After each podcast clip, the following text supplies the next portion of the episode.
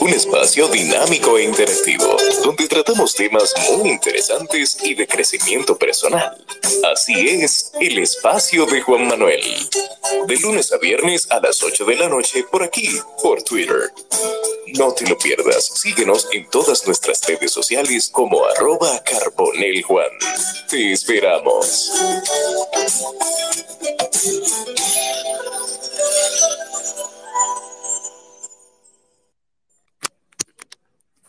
Bienvenidos, buenas noches a un espacio más del espacio de Juan Manuel en Twitter Spaces, como cada semana, con diferentes temas, diferentes invitados, aportando y trayendo contenido de calidad a Twitter y también en diferido en los próximos días en Spotify, Google Podcast, Samsung Podcast y todas las plataformas de podcast que usted considere y le encante.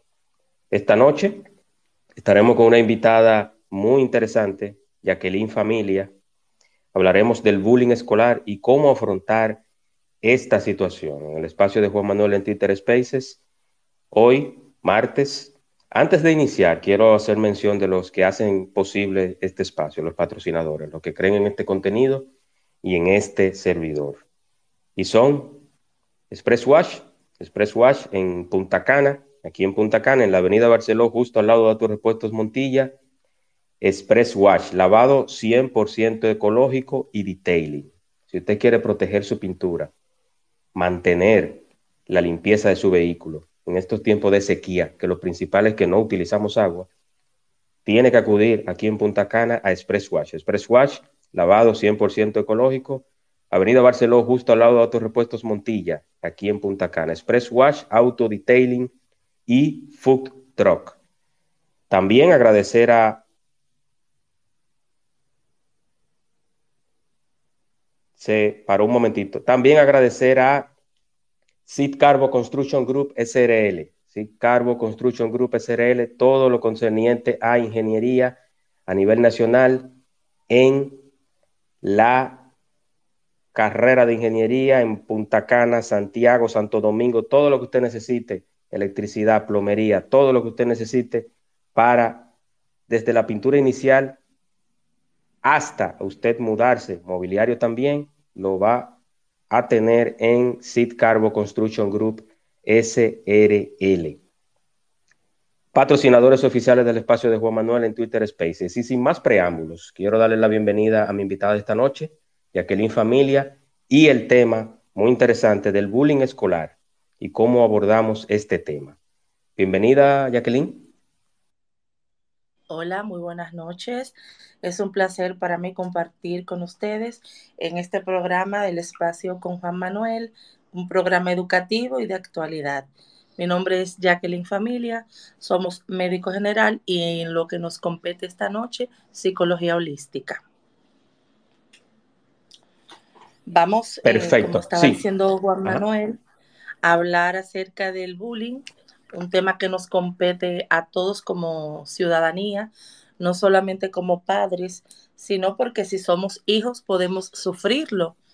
Y si somos maestros, si somos vecinos, si somos allegados a cualquier tipo de, jovencito, de niño, de adolescente, entonces estamos inmersos en lo que es eh, este tema de actualidad y un tema de preocupación a nivel mundial. Así es, así es, y que provoca mucho dolor de cabeza, no solamente aquí en República Dominicana, sino en el mundo entero. Jacqueline, yo quiero que iniciemos con cuál es el origen del bullying.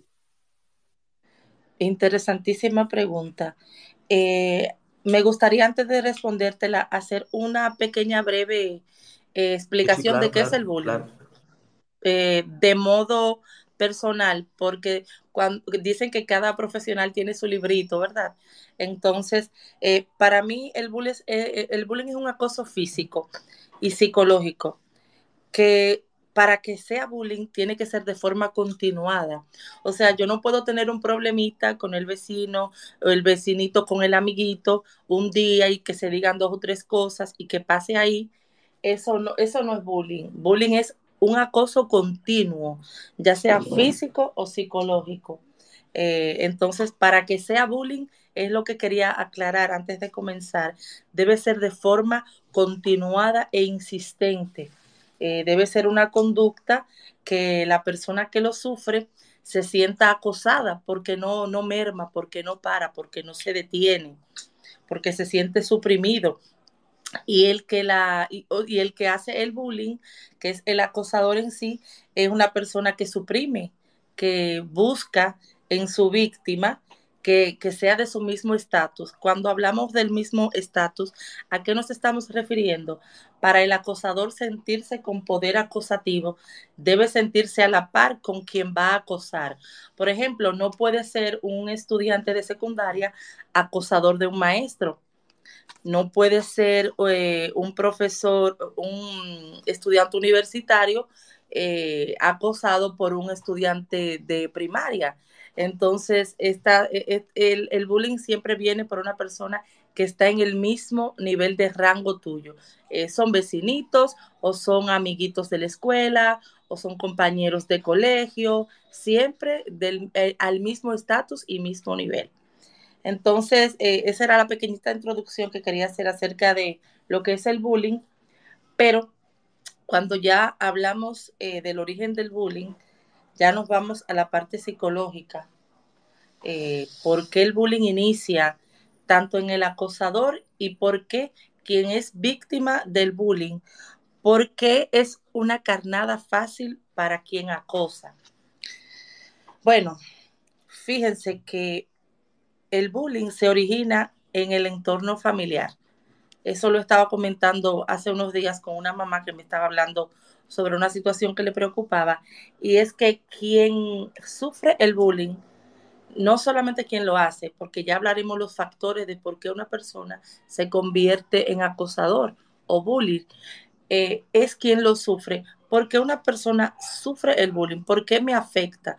Porque hay personas que tú le, les comentas, tienes tal ropa desagradable, tienes tal, tal comportamiento desagradable, no me gusta cómo te comporta, ah, mira, tú eres gay o tú eres homosexual.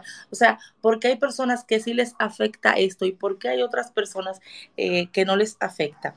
Eh, bien sabemos nosotros que en el hogar aprendemos nuestros primeros hábitos, nuestros primeros comportamientos, nuestras conductas, esto siempre en nuestras primeras eh, edades, nuestros primeros años.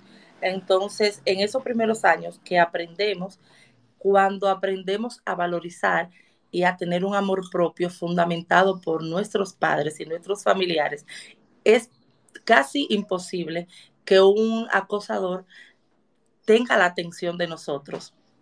Cuando un acosador, eh, un acosador tiene la, eh, la atención de nosotros es porque viene un quiebre emocional ya de nuestra propia familia, porque no nos han eh, dado las bases fundamentales de decir eh, el amor propio y sabemos que el amor propio se fundamenta básicamente cuando mamá y papá aprueban tu vida, aprueban el amor que te tienen, te dan respeto, valor, cariño, comprensión y atención a modo eh, sentimental, a modo emocional.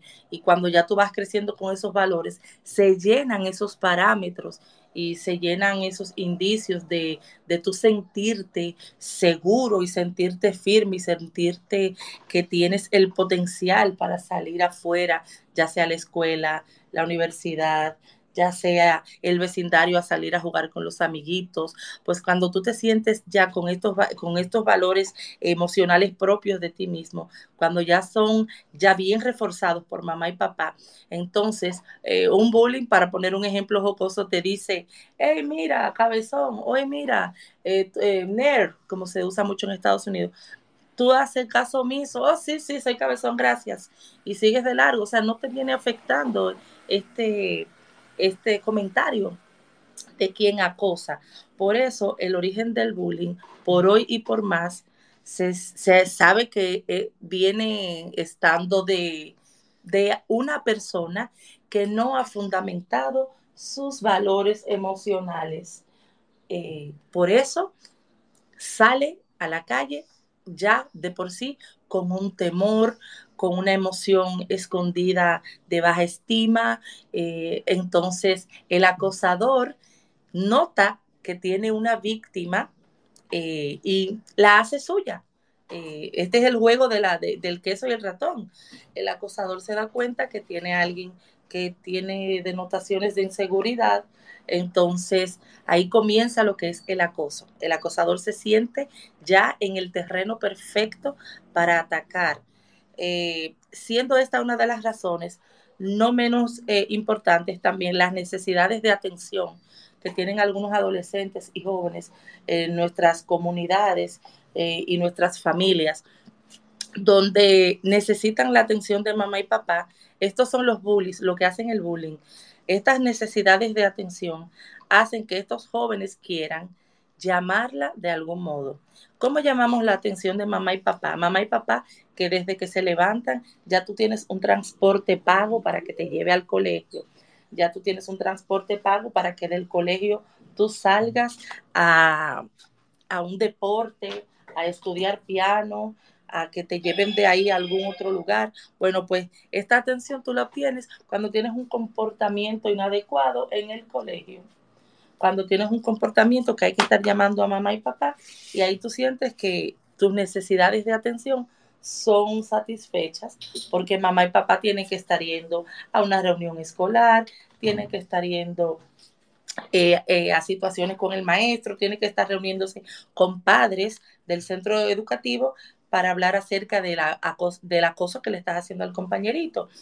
Otra situación del origen del bullying es cuando en el hogar disfuncional se maneja el maltrato de golpes. Entonces se vuelve conducta aprendida de este jovencito o esta jovencita que tiende a hacerlo como modo de, de, fluir, o sea, e, e, el dolor de ella soportar o él soportar el maltrato y los golpes en casa, es, esto lo hace fluir con un compañerito, con un vecinito, porque como les decía, se le llama bullying eh, escolar porque es el lugar de reunión con nuestros iguales. Si soy un adolescente de 15, y voy a hacerle bullying a un adolescente 12, 13, 14, 15, pues ese es un lugar donde nos vamos a reunir comúnmente en una escuela, pero puede ser también en, un, compañeritos de deporte, compañeritos de, la iglesia, catecismo, vecinitos donde mamá y papá nos dejen juntarnos un, momentito a jugar con el compañerito que vive al lado. Entonces se pueden dar varias situaciones eh, del bullying aparte de los golpes, el maltrato, de la necesidad de atención y de la poca eh, eh, autoestima, también las frustraciones hacen que nuestros jóvenes eh, sean acosadores. ¿Cuáles son las frustraciones? Cuando se les promete, y ojo con esto para que lo subrayen por favor los padres de adolescentes, cuando se les promete y no se les cumple. Pero no estamos hablando de prometer y no cumplir situaciones de, ay, eh, eh, él quiso ir a, a, Miami, a Disney y de vacaciones y esto no, y no se le dio. No, estamos hablando de, voy a ir a tu juego de tenis, voy a ir a tu juego de béisbol, voy a estar ahí para esa presentación eh, te sientes inseguro porque tienes que hacer una, eh, una presentación de inglés o, y yo te prometí que voy a estar y no estar. Y entonces el constante vacío de ciertas situaciones hacen que estos jovencitos se vuelvan acosadores, queriendo tener la atención de mamá y papá, pues entonces se vuelven con conductas difíciles, retraídas y de acosamiento. Eh, bueno, eh, Juan Manuel, si hay alguna siguiente pregunta o puedo, seguir sí, hablando. Aquí? Tengo, no, no, tengo una participación. Hay una persona que pidió la palabra, Angélica. por favor, eh, aquí estamos. Vamos a darle participación. Adelante, Angélica, bienvenida y puedes hablar. Buenas noches. Buenas noches, ¿cómo están cada uno de ustedes? Un placer saludarle. muy bien, muy bien. Nosotros también, amor. Muy bien, eh, yo soy maestra trabajo con adolescentes, soy maestra del área de lengua española, pero también me preocupo bastante por lo que es el ambiente eh, de mi curso, de que cada niño pues se sienta seguro, se sienta cómodo, puesto que se ha, al menos que trabajo en un área privada, trabajo con, en un centro privado, no estamos exentos a, a, las agresiones, ya sea físicas y verbales. Así es. eh, es, un, es un tema que a mí me preocupa bastante porque lo hemos trabajado de la mano con la psicóloga, con la directora, hemos hecho plan de mejora para evitar el, el, bullying escolar. Porque no solamente como para mantener un ambiente sano en mi aula, en mi 45 minutos de clase, vamos a decir, es que este niño también en el recreo, en casa se sienta también eh, protegido, escuchado, porque afecta mucho eh, en su desempeño académico. y hay ocasiones que los padres no educan a los niños con ciertas expresiones que realizan. Hay eh, expresiones por su color de piel, por sus calificaciones, por su orientación sexual también, porque vuelvo y reitero, vuelvo y reitero, trabajo con, con adolescentes y eh, se ven muchos casos de que hay niños eh, eh, hay masculinos que muestran ciertas actitudes, cierto comportamiento que uno nota su, su, vamos a decir, su orientación sexual, pero ¿Qué pasa? Hay compañeros que, lo acosan, le hacen bullying, le ponen sobrenombre. Y a mí me interesa saber de, de verdad cómo trabajar tanto con el acosador, con el acosado también, porque si bien es cierto, si me corrige usted, que es experta en esta área, de que muchas veces esos niños que son acosados es porque ya traen de casa ese ambiente acosador y es una manera de ellos también eh, expresarlo en el aula. Entonces, ¿cómo trabajar con esos adolescentes? ¿Cómo enfrentarnos a ellos? ¿Cómo ¿Cuál sería la práctica a, tomar para, para, con esos adolescentes? Porque personalmente me preocupa y, y como vuelvo y les reitero, no solamente en mis 45 minutos de clase, sino también en el patio, en la biblioteca, en casa y así sucesivamente. Eh, ya puedo contestar, ¿verdad, Juan Manuel? Sí, sí, claro que sí. Ok, perfecto. Eh, muy buena pregunta. Eh, pregunta que la voy a dividir en dos las respuestas. Primero, usted me decía que estos jóvenes acosados eh, viene del hogar por maltrato. Regularmente es el acosador que viene de hogares de maltrato.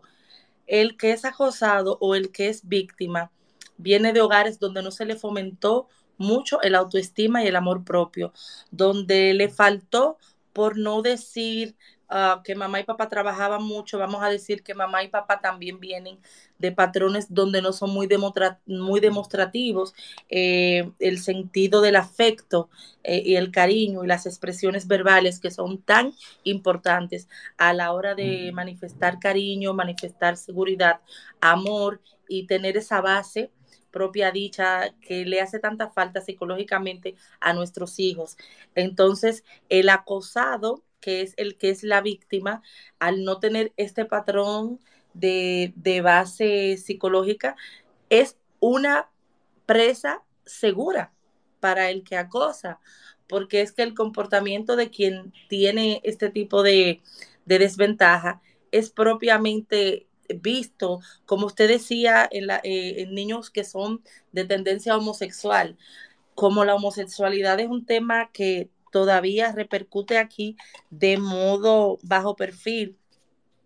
El que se sienta con alguna de estas tendencias va a ser un niño que va a tener timidez al expresar sus emociones. Eh, también a modo de las inseguridades que tenga a la hora de salir al recreo, a la hora de estar con compañeritos, cuando se siente acosado por el acosador o el bully, eh, su comportamiento es de timidez y es ahí donde capta el acosador y comienza a, tener su comportamiento. Eh, para responder la segunda pregunta, que cómo debe abordar, hay dos formas de abordar. Lo iba a dejar para el final, pero abundo más en el final y le contesto a usted para que se sienta tranquila en este aspecto eh, a modo como profesora, como maestra de aula.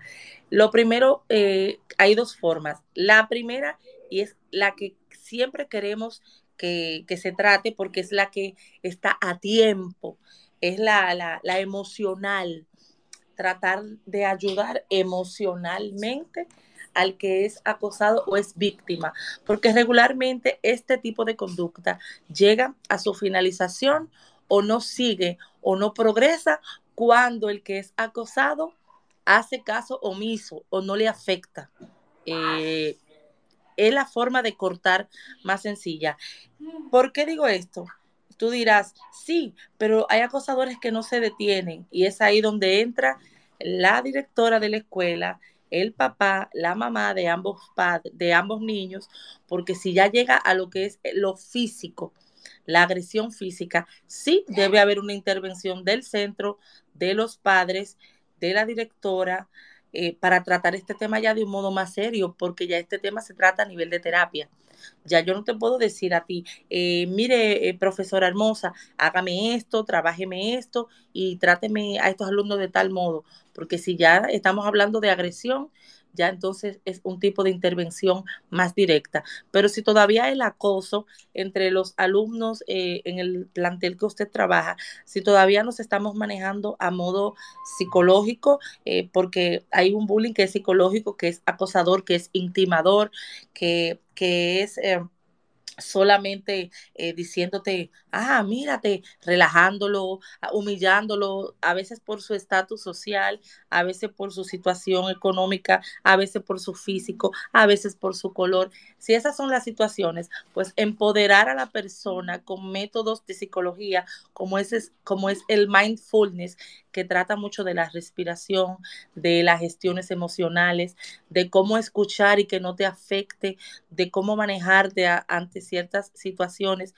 Si aprende a manejar este tipo de cosas de este modo, pues eh, que más a lo largo, cuando vaya terminando el tema, voy a dar temas puntuales de cómo hacerlo, pero para cerrar la pregunta modo básico, porque tenemos un poquitico más en donde avanzar aquí, eh, creo que si trabajándole con esos aspectos al que se siente acosado, podemos hacer que el abusador o el acosador se sienta que no le ha, no le ha surgido efecto su trabajo. Ahora, cuando ya es físico el asunto, pues entonces es otra forma de abordar. Seguimos, eh, Juan Manuel. Positivo. Eh, tenemos otra intervención o, pregunta. A la orden, aquí estamos. De Omar Abreu. Adelante, Omar. Bienvenido y desmutea tu micrófono. Bueno, se dejó, se cayó. Estaba como speaker y ahora vamos a ver. Bueno, continuamos entonces. Usted debe saber si proseguimos o esperamos la pregunta. Sí, sí, seguimos, seguimos, seguimos. Ah, bueno, ya le está eh, como hablante, ya está como hablante, ya está como hablante. Perfecto, aquí estamos, Omar, a la orden. Perfecto. Mira, eh, no es directamente una pregunta, sino es como yo, por ejemplo, lo que tiene que ver con el bullying y lo que tiene que ver, por ejemplo, la gente que me, la gente que me rodea, por ejemplo, la persona que yo crecí, siempre hemos crecido con seudónimos personales. Uno me dice monstruo, yo le digo al otro macaco. O sea, nosotros somos bulímicos, bulímicos. Eso está arraigado en nuestra en, nuestra forma, en nuestro crecimiento. Y por ejemplo, yo puedo hablar por mí. Yo veo una gente, por ejemplo, que yo le hago un relajo, por ejemplo, le pongo un seudónimo, yo veo que la persona agacha la cabeza, es muy tímida, es muy insegura, yo no lo hago. Pero ¿qué resulta? Que hay muchos que repetitivamente lo hacen. Y lo hacen porque, porque tienen un poder bajo la persona insegura. En las escuelas se ve, y lo voy a enfatizar como burla para, bueno, desde mi, desde mi visión, lo quiero enfatizar como burla porque veo como que el bullying lleva, lleva, un, lleva como si fuera un método generalizado de sensacionalismo plasmado en todos los estudiantes. Y la realidad es que puede pasar en uno o dos estudiantes en un colegio específicamente en los más inseguros, en las personas que tienen problemas de identidad, porque también es un problema de identidad y de inseguridad. Entonces, específicamente esos que agachan la cabeza, que son inseguros, con eso es lo que hay que trabajar directamente. Eso es como, por ejemplo, cuando se ataca, por ejemplo, a un burlador, se ataca a una persona que habla sin saber un tema. Esa persona tiende a reírse, tiende a ser sarcástico y caer en el juego de tratar de rescatar a esa persona que es burlador o, que, o que hace algo. Porque, por ejemplo, el bullying veo que le llaman bullying a todos. Si te dejan en visto, es bullying. Si te dejan esto, es bullying. Entonces lleva como un término generalizado y sensacionalista. Por ejemplo, dentro de mi mundo, dentro de, dentro de mi coexistencia, yo tengo un amigo que le llamo Tortuga, otro le llamo Edicaída, y nosotros vivimos en un constante, nosotros vivimos en nuestra burbuja, en nuestro mundo. Y patológicamente, a nosotros nos dirán enfermos, porque patológicamente ese es el término que se usa mucho en la medicina para jugar con las mentes, pero nosotros somos parte de ese mundo. Ahora, hay que trabajar con las personas que se sienten inseguras. Hasta ahí. Gracias. Perfecto. Jacqueline, adelante. Sí. Eh, un punto muy importante, eh, Omar, ¿verdad? Fíjate, Omar, sucede lo siguiente. Cuando tú comenzaste tu elocución acerca de cómo tú te comportas con amiguitos, con compañeritos y cómo tal vez la, la gente puede malinterpretar lo que ustedes hacían de jovencitos y eso. Me, llega eh, cierta situación. Fíjate qué es lo que sucede. Vivíamos en una época, hace unos años atrás, donde expresar lo que sentíamos no estaba correcto. Entonces, eh, eso también me llega a decirte que estamos en una época donde expresar nuestras emociones y lo que no nos gusta está correcto. Entonces, ¿qué sucede? Que a veces o en la época donde tal vez tú creías que era muy de chanza o era muy permitido o no era muy de defecto o no era muy sentido o, nadie se molestaba, pues fíjate que hay estudios que dicen que en encuestas privadas estos jóvenes decían que por no eh, partirse o quebrarse delante de sus compañeros, seguían la rutina de que todo estaba bien, pero sí les afectaba emocionalmente estas conductas. Eh, entonces, cuando me dices también que en tu familia había una eh, forma natural o una forma de generación en generación de hablarse con este tipo de seudónimos, que cabezón, que esto, que etcétera.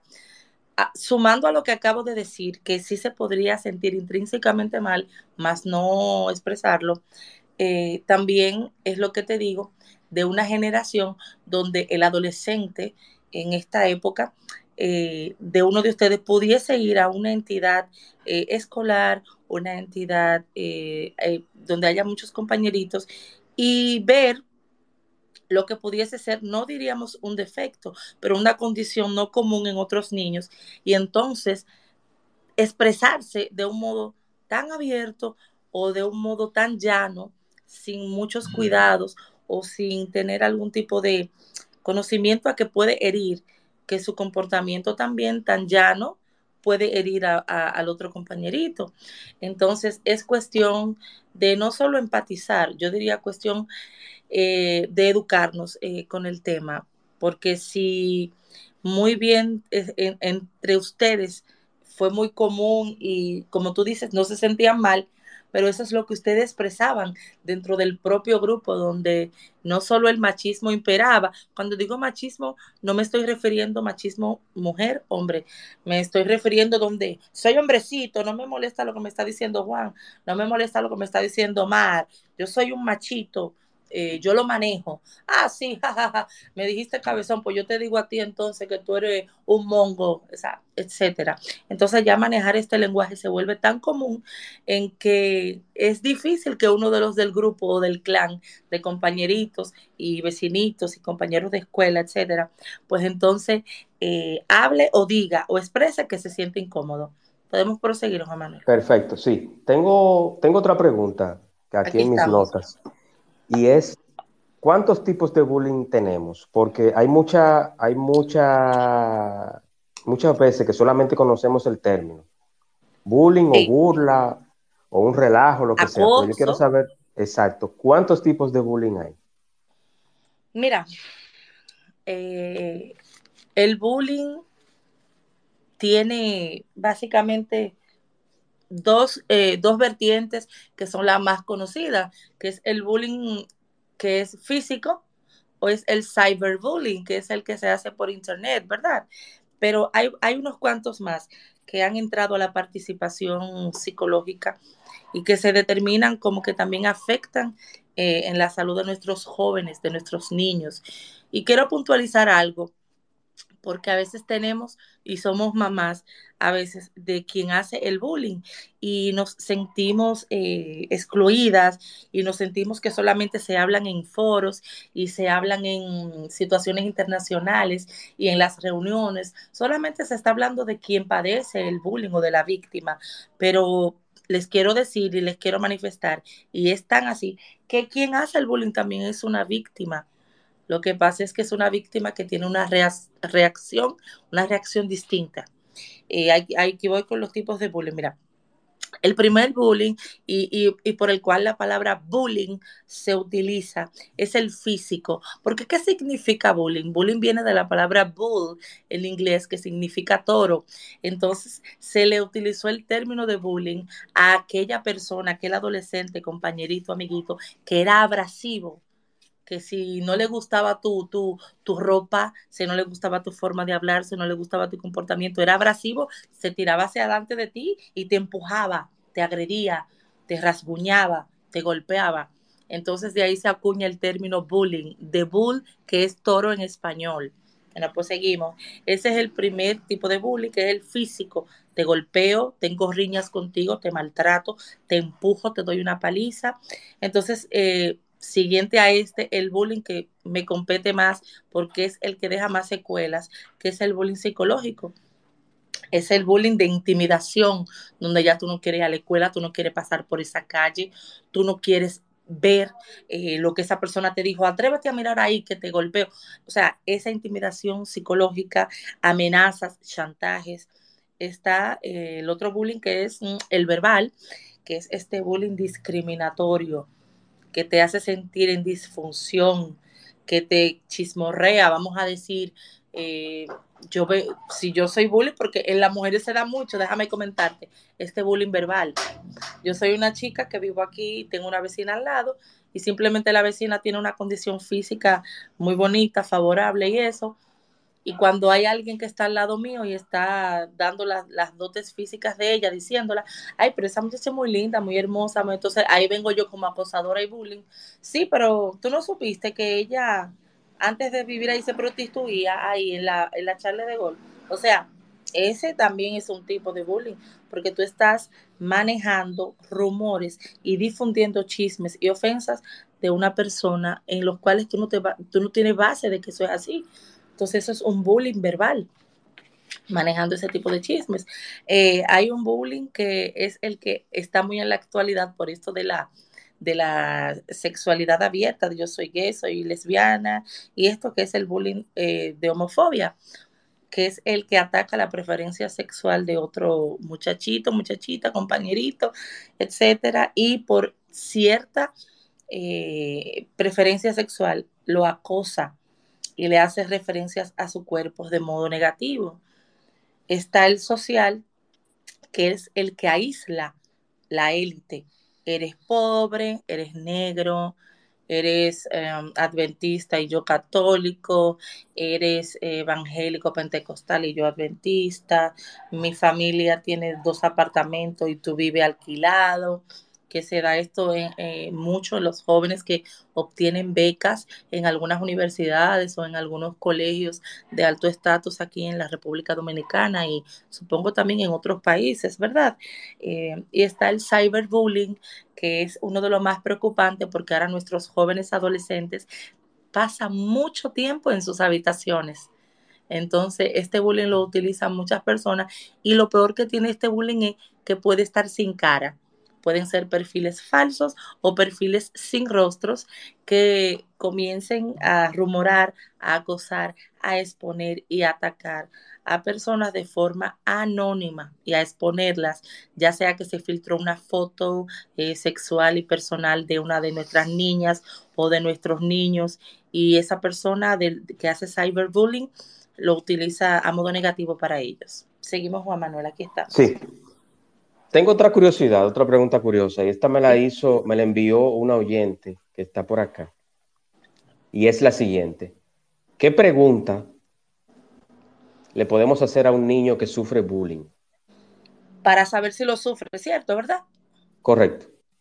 Fíjense algo, mamás y papás, mamis y papis. Eh, esta pregunta eh, estas preguntas para abordar a nuestros hijos.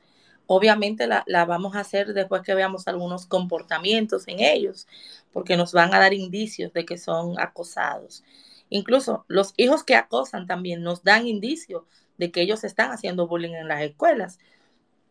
Entonces, eh, no sé qué te parezca, Juan Manuel, si sea más factible que yo diga los comportamientos de cuando es víctima de bullying y cuando es el que hace el bullying y luego cómo yo preguntarle a un joven si lo sufre o podemos tener también este orden. ¿Qué te parece? Ah, Juan Manuel se me escapó por ahí. Bueno, pues entonces miren, vamos a hablar de la pregunta per se que me hizo Juan Manuel.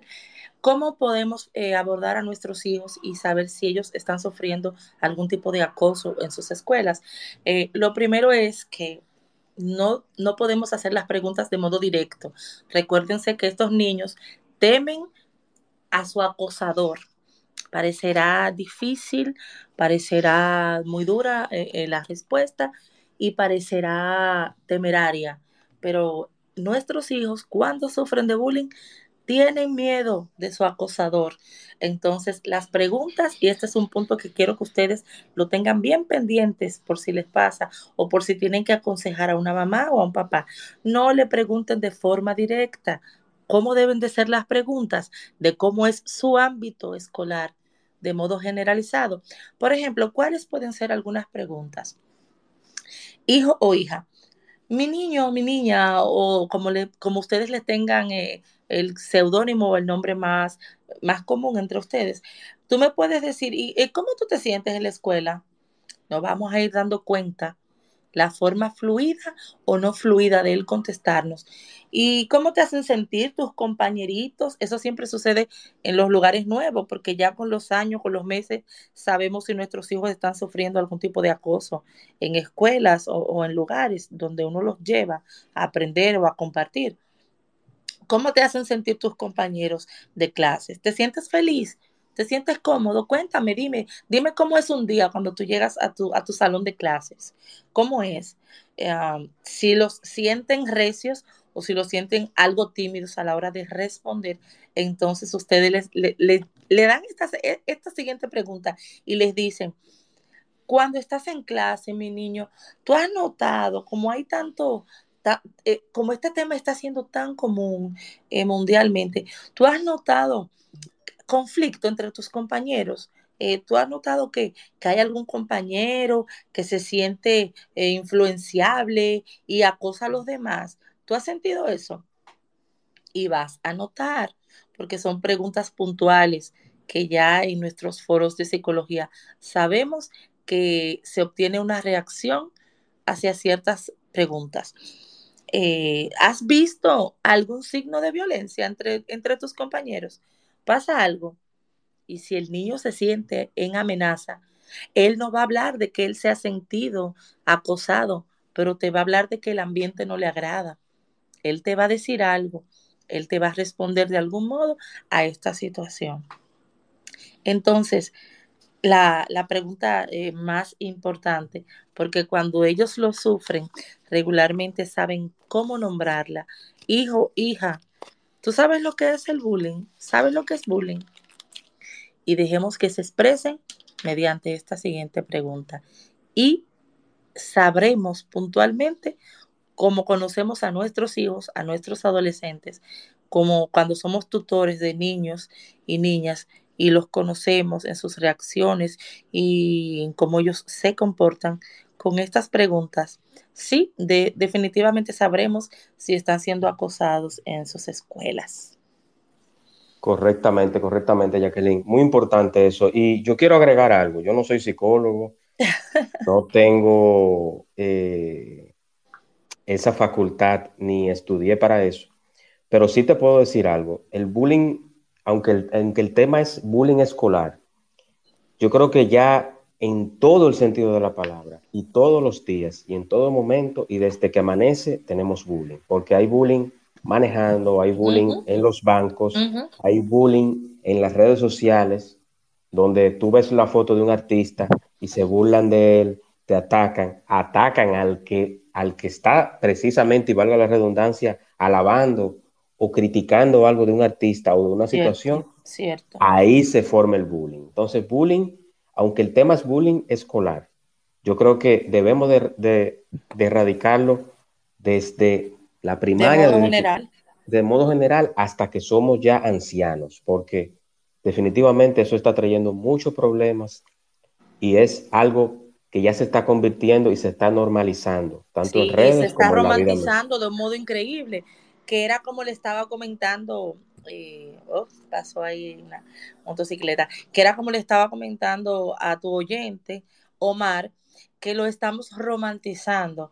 El hecho de que uno de los compañeritos que compartían con él o amiguitos del entorno no se sintiera con la plenitud de expresar que no se sentía bien con ese nombre, con ese apodo, eso no indica que él se sintiera bien. Lo que pasa es que, como yo les decía también, ese pechito alzado de yo no puedo ser, yo no puedo ser el del grupo el que empiece a decir que se siente mal con estos nombres. No, yo voy a soportar.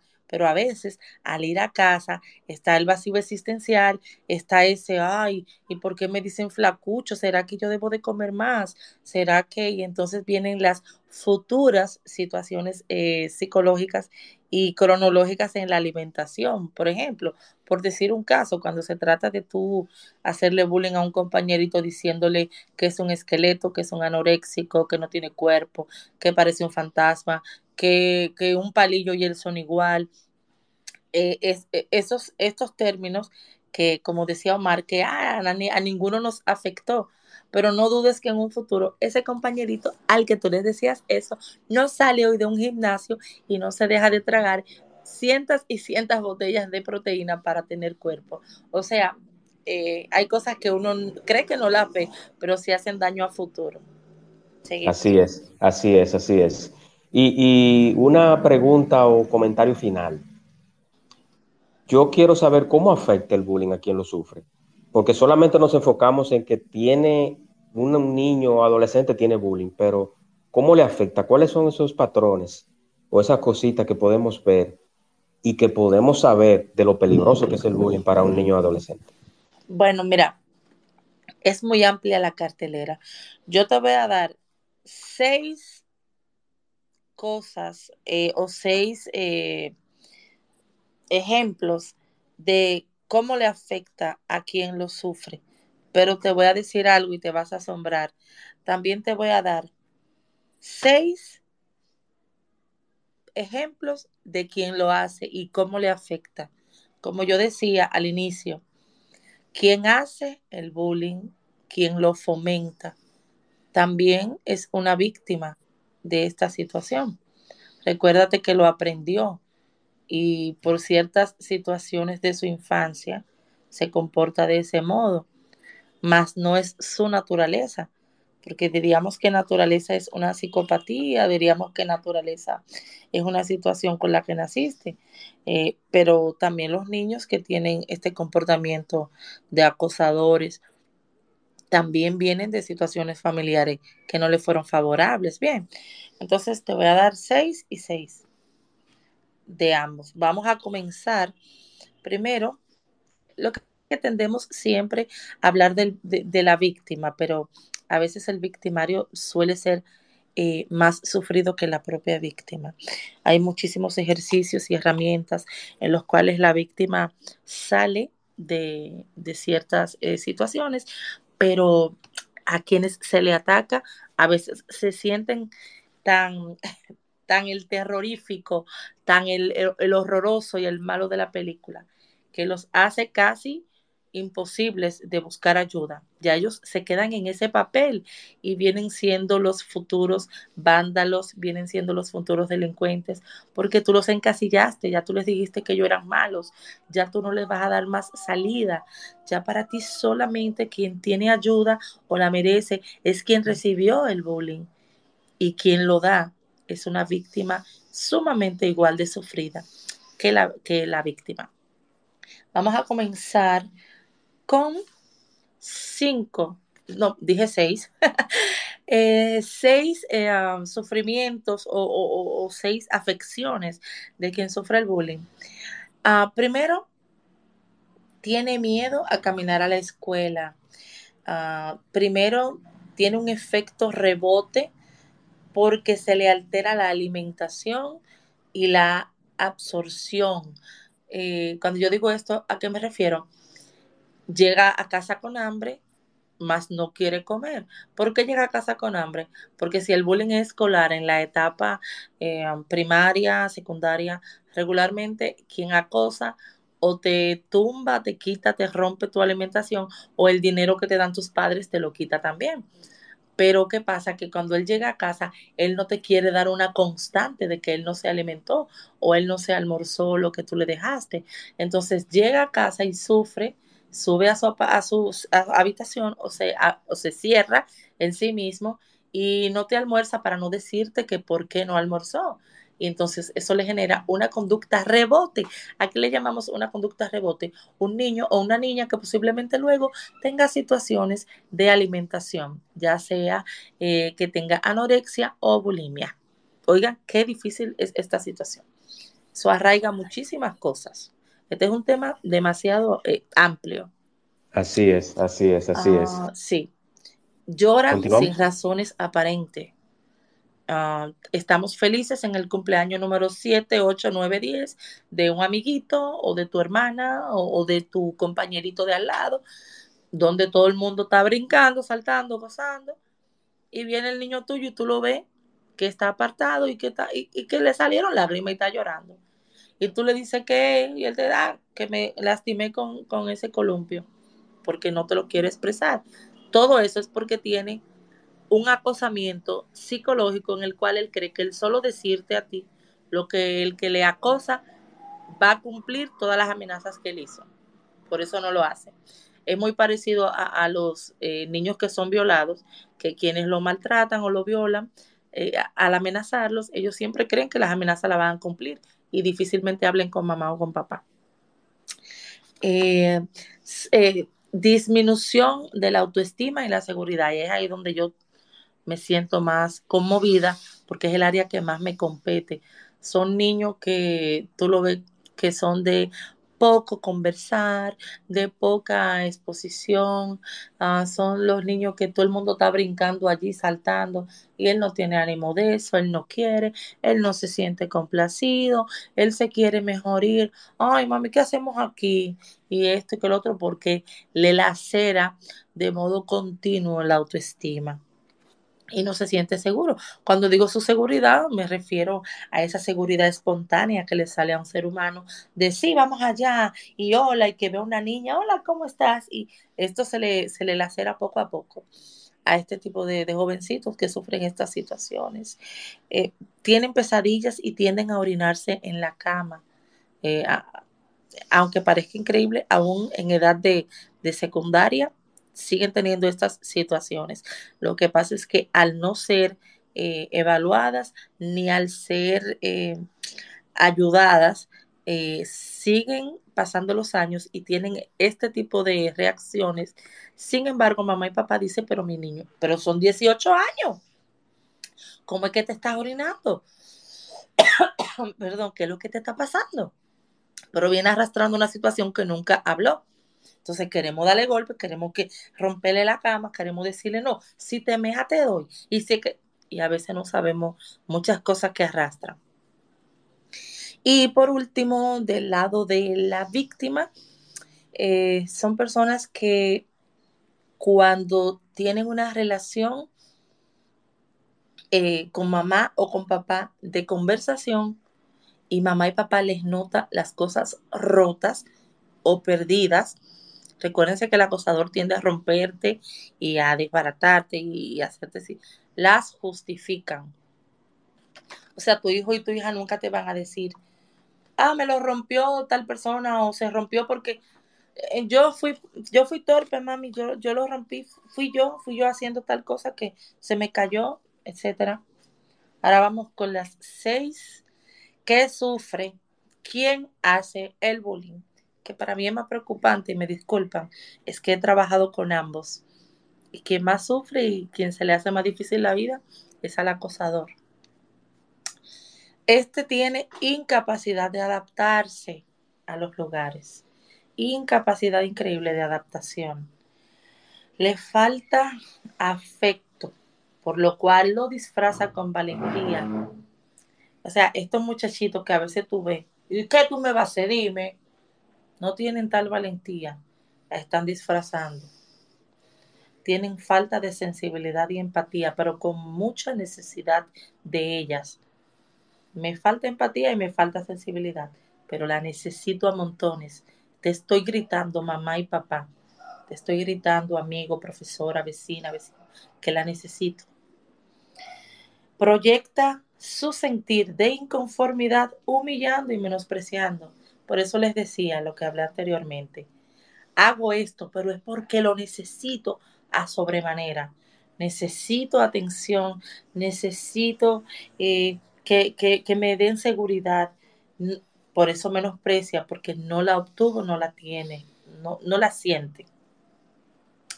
Ay, tiene conflictos frecuentes con los tipos de autoridad.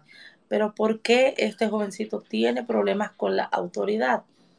Porque él da autoridad para sentirse seguro, porque su comportamiento te está reflejando que nunca se ha sentido seguro.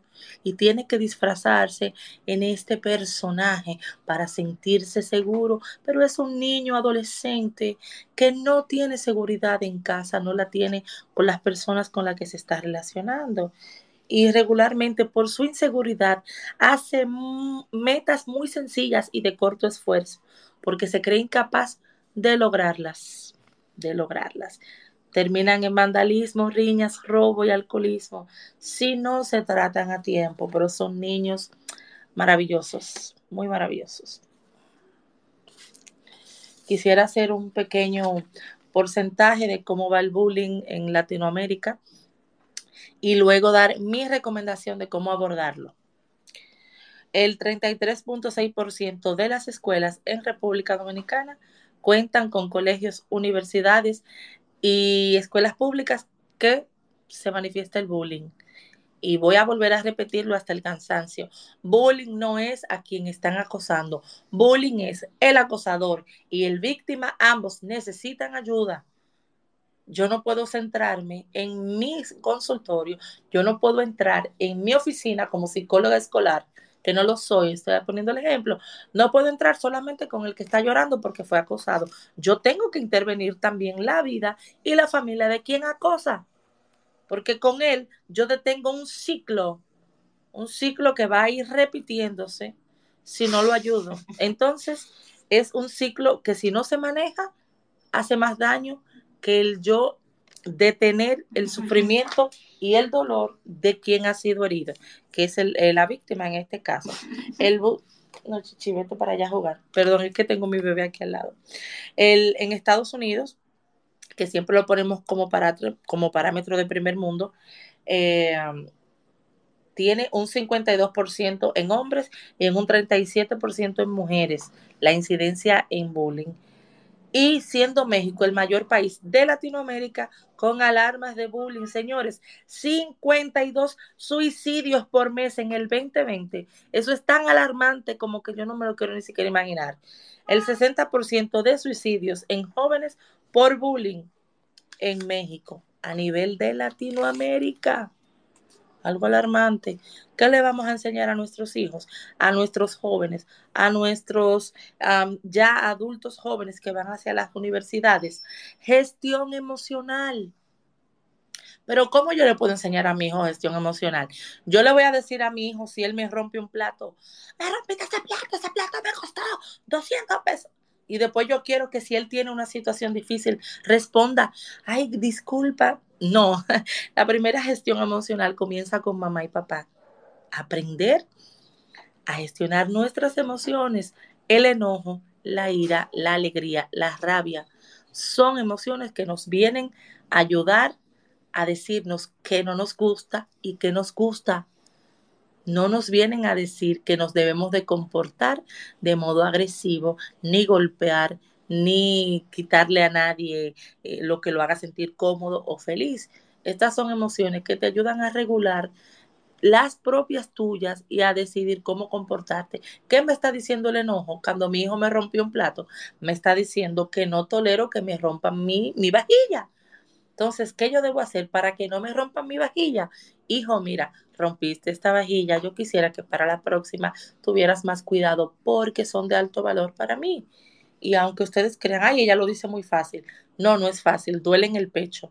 Lo que no hay es que, lo que, no hay es que manifestarlo, porque de que va a doler, va a doler.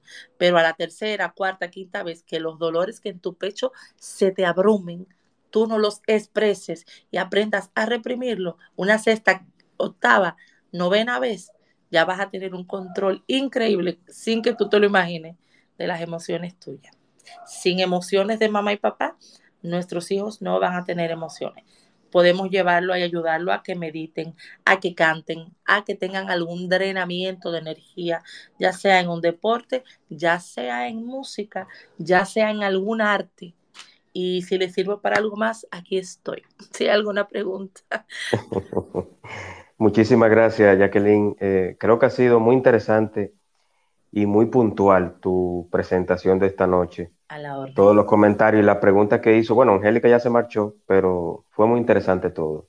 Yo quiero que des, antes de culminar el espacio, tus coordenadas, dónde te pueden conseguir. Mis redes sociales. Miren, eh, yo estoy trabajando con Facebook, con Instagram eh, Juan Manuel me hizo entrar a Twitter, ¿verdad?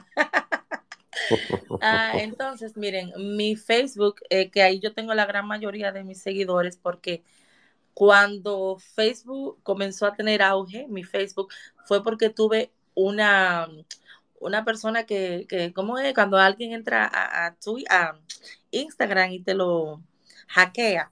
Un hacker, un hacker. Mi Instagram, cuando estaba ya evolucionando de modo puntual. Eh, mi Facebook es Jackie, dígase este con Y, A, K y latina, Falu, de familia Luna, Falu.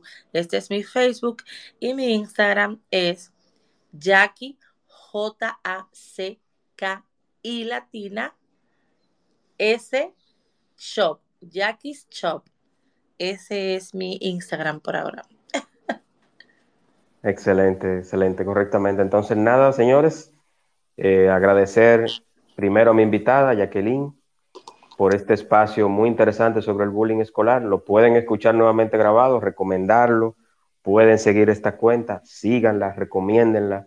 Estamos también o estaremos próximamente con este espacio también en Spotify, en Google Podcast, en Samsung Podcast, en todas las plataformas que usted tenga de streaming y de podcast que usted prefiera y tenga. El próximo jueves estaremos 8 de la noche con Alberto Sandoval, hablaremos de delincuencia y criminalidad, un tema que últimamente se ha hecho muy presente en la sociedad actual. Mucho auge, ¿verdad? Sí, y lo hablaremos. Parece una moda. Así es, lo hablaremos largo y tendido con el experto en ciberseguridad y seguridad ciudadana, y personal Alberto Sandoval en el espacio de Juan Manuel, jueves 8 de la noche. Juan Manuel, eh, perdón, antes de que termine, discúlpame. ¿Pudieras también dejar mi, contacto de, WhatsApp para si alguna mamá o papá necesitan alguna intervención? Estamos a las órdenes. Claro que sí, claro que sí, adelante. A 829-619-3020. Ahí pueden hablar con nosotros, ese es nuestro WhatsApp por ahora no hemos eh, tenido eh, el consultorio físico, estamos trabajando para ello, pero mientras tanto estamos, estamos trabajando por horario, por consulta vía WhatsApp, llamada o WhatsApp videollamada, como le sea más cómodo a mamá o a papá. También intervenimos en terapia de pareja y en terapia de gestión emocional y autoestima. Perfecto. Me escriben unas mamis y unos papis por acá que repitan nuevamente el teléfono dos veces más. Oh, sí, por supuesto. 829 619 3020. WhatsApp llamada, videollamada WhatsApp, como les sea más cómodo. Si necesitan una intervención que sea personal, cuadramos ir a casita de mamá o papá para hablar directamente porque todavía no terminamos la formalización de nuestro consultorio. Correctamente, correctamente. Muchísimas gracias, Jacqueline. Y recordarles nuevamente, recordarles nuevamente el espacio del próximo jueves, delincuencia y criminalidad, en el espacio de Juan Manuel en Twitter Spaces. Agradecer a todos los que están por acá, los que escucharán el programa en diferido también. Y nada, señores, buenas noches, descansen y hasta la próxima. Buenas noches.